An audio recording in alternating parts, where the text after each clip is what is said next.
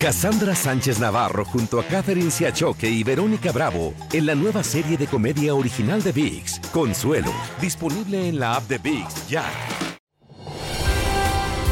Hola, soy Jorge Ramos y a continuación escucharás el podcast del Noticiero Univisión. El programa de noticias de mayor impacto en la comunidad hispana de Estados Unidos.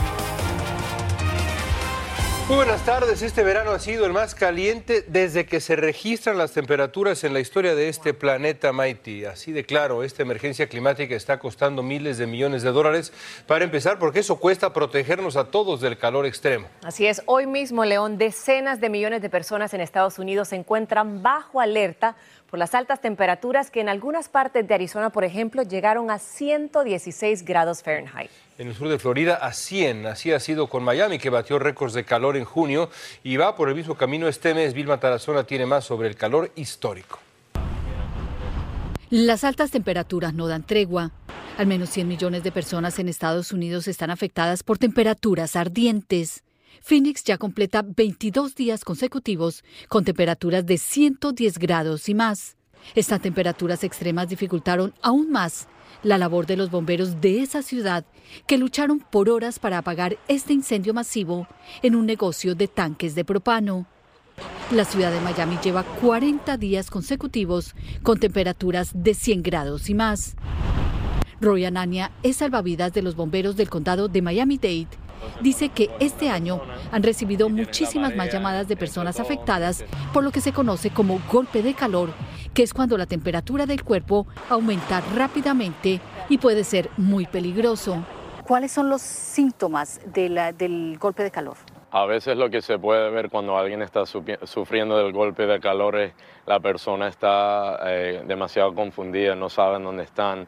Eh, también puede empezar a sudar, tener la, sudar pero con la piel fría. Dice que una vez identifican los síntomas, administran los primeros auxilios mientras llega la ambulancia. Nosotros hemos conseguido a personas eh, desmayadas en la arena y los tenemos que sacar del calor, ponerle eh, paquetes de hielo abajo, abajo los brazos, echarle agua fresca con una toalla por la cabeza. Las playas de Miami, que normalmente están repletas, en algunas partes se ven semivacías durante las horas más calientes y los que vienen se resguardan bajo sombrillas o se meten al agua, aunque también está caliente. Si comparas el año pasado con este año, ¿el calor no sientes más este año? Se siente mucho más el calor y el agua está eh, mucho más templada o cálida, como decimos nosotros. Aprovechando hoy que es viernes, que tengo libre, eh, venimos a la playa a refrescarnos, pero está fuerte. Esta es la segunda vez que se emite una advertencia de calor extremo para el condado de Miami-Dade y se anticipa que las temperaturas pueden llegar a los 110 grados Fahrenheit. En Miami Beach, Florida, Bill Matarazona, Univision.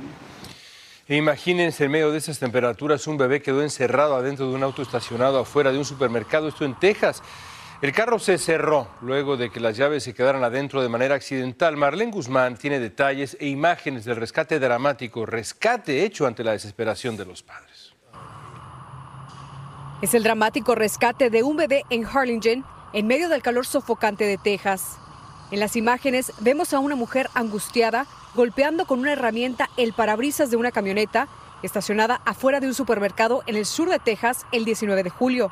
El video muestra cómo se acercan más personas para ayudarla a quebrar el vidrio, hasta que finalmente la mujer de la mochila amarilla ingresa al vehículo y logra sacar al infante sano y salvo. De acuerdo a la policía de Harlingen, el niño se había quedado encerrado en la camioneta cuando los padres accidentalmente olvidaron las llaves dentro. Según un experto en reparación de autos, lo mejor en estos casos van a ser las de atrás, son las mejores para sacar al niño. Y es todo lo que puede ser uno, porque el wincho no se va a quebrar porque está laminado. Hablamos fuera de cámara con la joven que presenció y grabó el incidente, quien nos relató que la mujer que se metió al auto intentó abrir las puertas, pero no se pudo y en su desesperación lo sacó por enfrente. le picas con un pico y cae el vidrio ahí, lo malo puchas para adentro el vidrio. Por fortuna, gracias a la pronta reacción de los buenos samaritanos, este caso tuvo un final feliz. Pero este tipo de accidentes desafortunadamente sucede muy a menudo y en la mayoría de los casos termina tragedia, especialmente en Texas.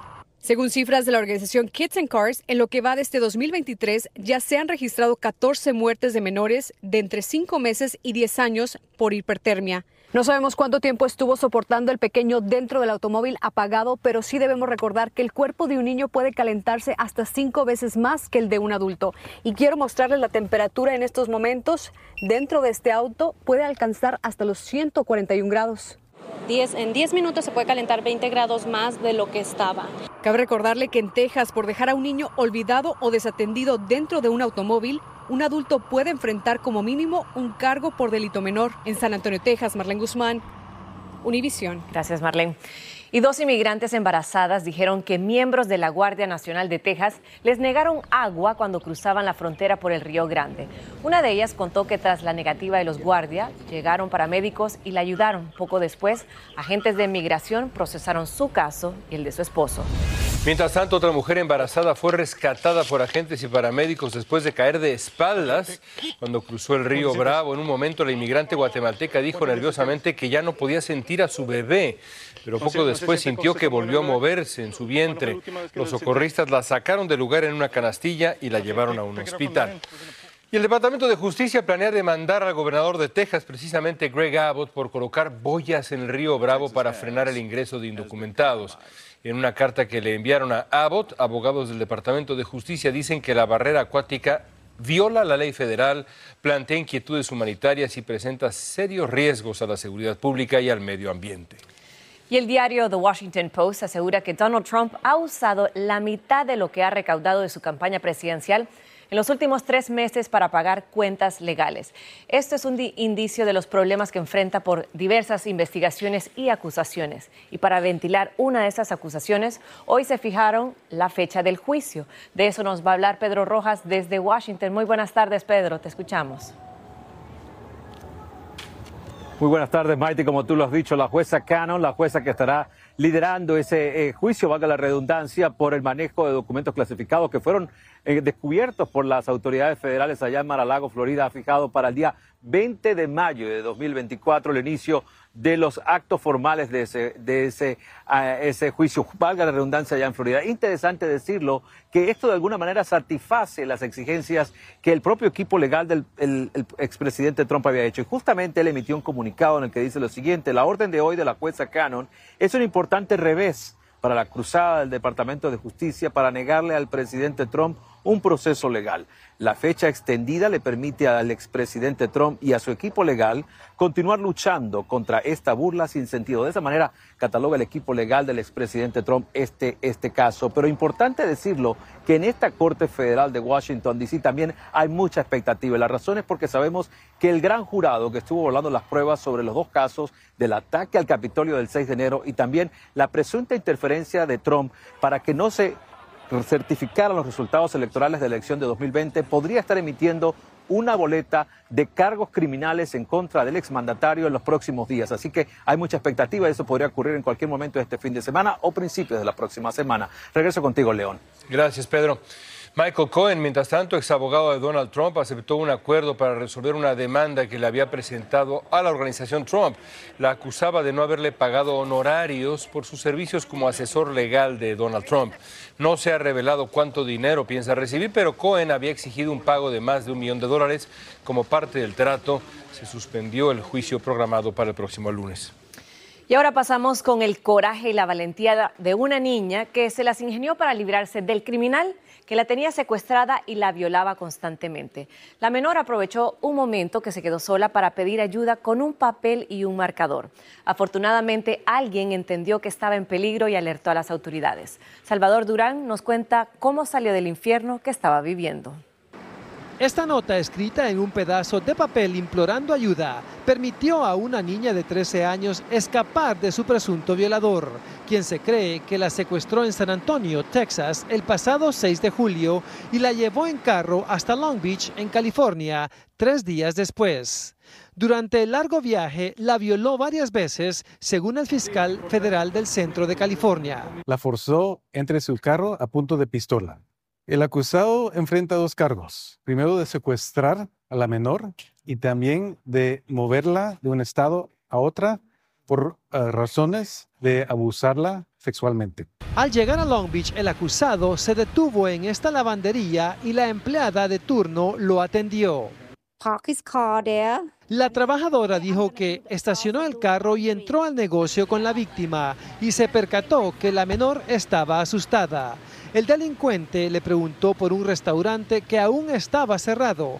Luego llevó a la niña al auto dejándola sola mientras él volvió a la lavandería a lavar su ropa. Fue entonces que la pequeña aprovechó el momento y escribió las palabras Help me o ayúdenme y un buen samaritano la vio y llamó a la policía. Pobrecita y pues gracias a Dios pues tenemos gente como ella que tiene mucho valor para hacer cosas así que muchos no lo hacemos. Lo que hizo esa persona llamar a la policía, seguramente, posiblemente aseguró que esa víctima ahora está viva. La policía acudió al llamado, rescató a la víctima y detuvo al sospechoso identificado como Steven Robert Sablan, de 61 años de edad. Los detectives confiscaron esta réplica de una pistola y un par de esposas. El fiscal también nos confirmó que la víctima ya se encuentra de regreso en San Antonio, Texas, bajo el cuidado de su familia. En Long Beach, California, Salvador Durán, Univisión. Cassandra Sánchez Navarro junto a Catherine Siachoque y Verónica Bravo en la nueva serie de comedia original de VIX, Consuelo, disponible en la app de VIX ya. Gracias por seguir con nosotros en el podcast del Noticiero Univisión. La policía de Nueva York sigue acumulando pruebas de los asesinatos en serie que atribuye a Rex Huerman. Confirmó que examina posibles vínculos del sospechoso con asesinatos que no se han aclarado en distintas partes del país, incluyendo Atlantic City en Nueva Jersey. Blanca Rosa Vilches nos habla de las más recientes revelaciones de este caso que es de verdad espeluznante.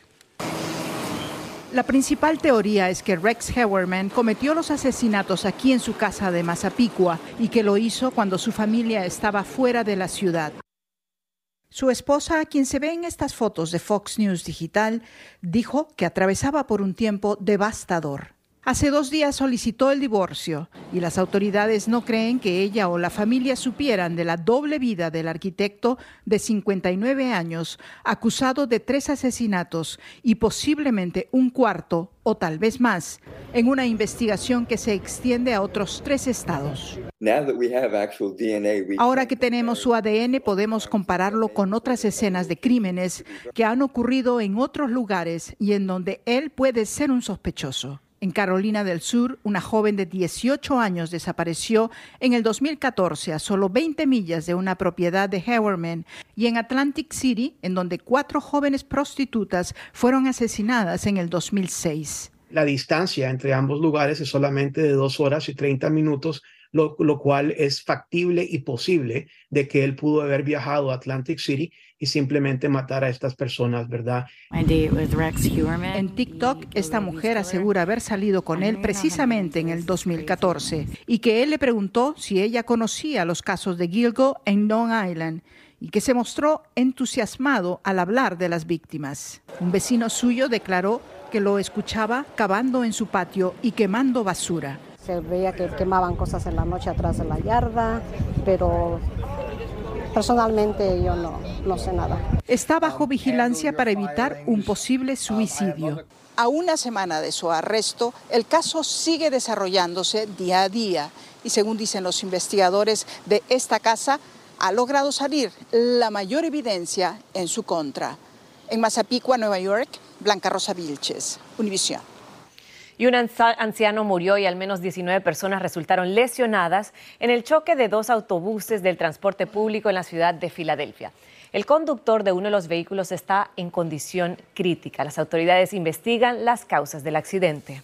La oficina del jefe de bomberos de Minnesota está intentando confirmar si una fuga de gas natural puede haber causado una explosión en una casa este jueves. Tres personas estaban ahí en la casa cuando ocurrió la explosión, pero sobrevivieron con cortes y algunos rasguños. Los residentes dicen que alguien estaba trabajando en la secadora horas antes del incidente. Y el gobernador de la Florida, Ron DeSantis, instruyó al, administrador del Fondo de Pensiones del Estado para que considere acciones legales contra la empresa Anheuser-Busch que produce la cerveza Bud Light. Según DeSantis, la compañía violó las responsabilidades legales con sus accionistas cuando realizó publicidad con la influencer transexual Dylan Mulvaney. Esto provocó un boicot y una reducción de las ventas en un 30%. En México, desde el lunes pasado, desapareció otra madre buscadora. Se trata de Catalina Vargas, quien vive en León, Guanajuato, uno de los estados mexicanos más golpeados por la violencia. Las autoridades comenzaron ya una investigación y difundieron su ficha de búsqueda. Pero como nos va a explicar Jessica Cermeño, las madres buscadoras cada vez están más en la mira de los delincuentes. Pues mi mamá no era mala. Las hijas de Catalina Vargas tienen miedo hasta de mostrar su cara. Su madre, de 60 años, integrante del colectivo Unidos por los Desaparecidos de León, Guanajuato, buscaba desde enero de 2020 a su hermano Luis Antonio Rodríguez en el centro de México. Pero ahora ella desapareció.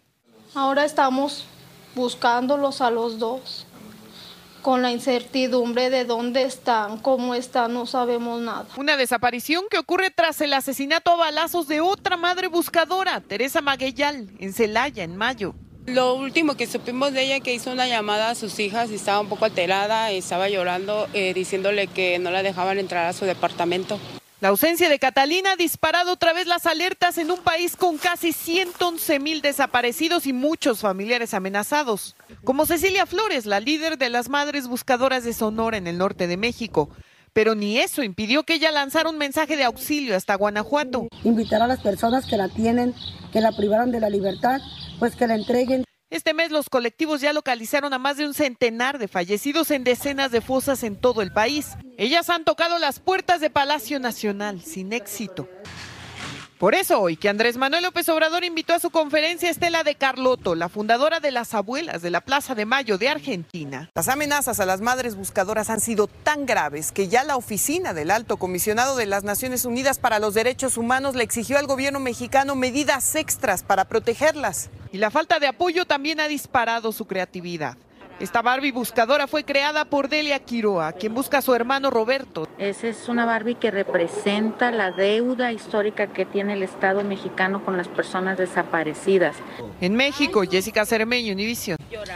Ay, Llegó el día y llegó la hora. Se viene el debut más esperado por millones de personas. El primer partido de Lionel Messi con el Inter Miami contra.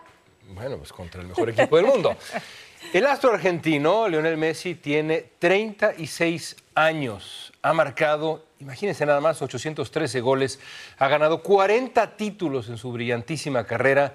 Los ojos del mundo entero estarán puestos hoy en el partido de hoy contra Cruz Azul en el principio del torneo llamado Leagues Cup. Y precisamente ahí se encuentra Lindsay Casinelli, Marc Rosas, con todo el ambiente que se vive y se disfruta en Fort Lauderdale. Qué envidia me dan. Los escuchamos. Messi, Messi, ya todo listo, Marc Rosas. Mira, ahí está León Krause, que está muy pendiente de la máquina cementera del Cruz Azul. Sí, más allá de tener un poquito el corazoncito azul, León, lo siento mucho. Es que gran parte de mi corazón es más de Messi y de Busquets, oye, Lindsay. Obviamente. Sí, sí, estamos muy emocionados. Más esperado. Hay un antes y un después de Lionel Messi cuando llega al fútbol de los Estados Unidos. Marque este, este día en su calendario, 21 de julio del 2023. Definitivamente un parteaguas. Lo vimos bajar del autobús eh, detrás de sus compañeros, muy sonriente. Eso es una buena señal. Cuando Messi sonríe es que hace buenas cosas en, en la cancha. No sé qué tan buena señal sea para el Cruz Azul. No será titular, esa es la realidad, pero lo disfrutaremos unos minutos. Sí, pero va a saltar a la cancha, va a debutar hoy a través de nuestras pantallas. Es muy importante recalcar eso. No crean, no se va a quedar en el banco. El Tata Martino ya dijo que tanto Busquets como Messi saltarán ante 23 mil personas Lleno esta estará. noche aquí en el estadio del Inter Miami. Un estadio absolutamente lleno, que van entrando ya poco a poco los, los aficionados. Habrá un tifo también por parte de la barra espectacular que han estado preparando. No se lo pueden perder. Va a ser sensacional. Yo por mi parte me despido. Oye, León, ¿qué crees? ¿A quién Leo, le vas? León, Leo, León, ¿a quién Leo le va? Messi. ¿A quién le va? Leo ¿A quién le Messi, va? a Messi, yo Yo, creo. creo que el corazoncito tiene que ir por el fútbol y por la magia, aunque sabemos que es de sangre azul. De regreso con ustedes. Llevo la semana entera diciéndole al país que soy cementero, pero debo aclarar que toda la vida he leído al Barcelona, entonces mi corazón Está dividido. Está un poco dividido, pero el Cruz Azul es mi equipo de la infancia. Quiero que gane la máquina, que gane el mejor. Así termina el episodio de hoy del podcast del Noticiero Univisión. Como siempre, gracias por escucharnos.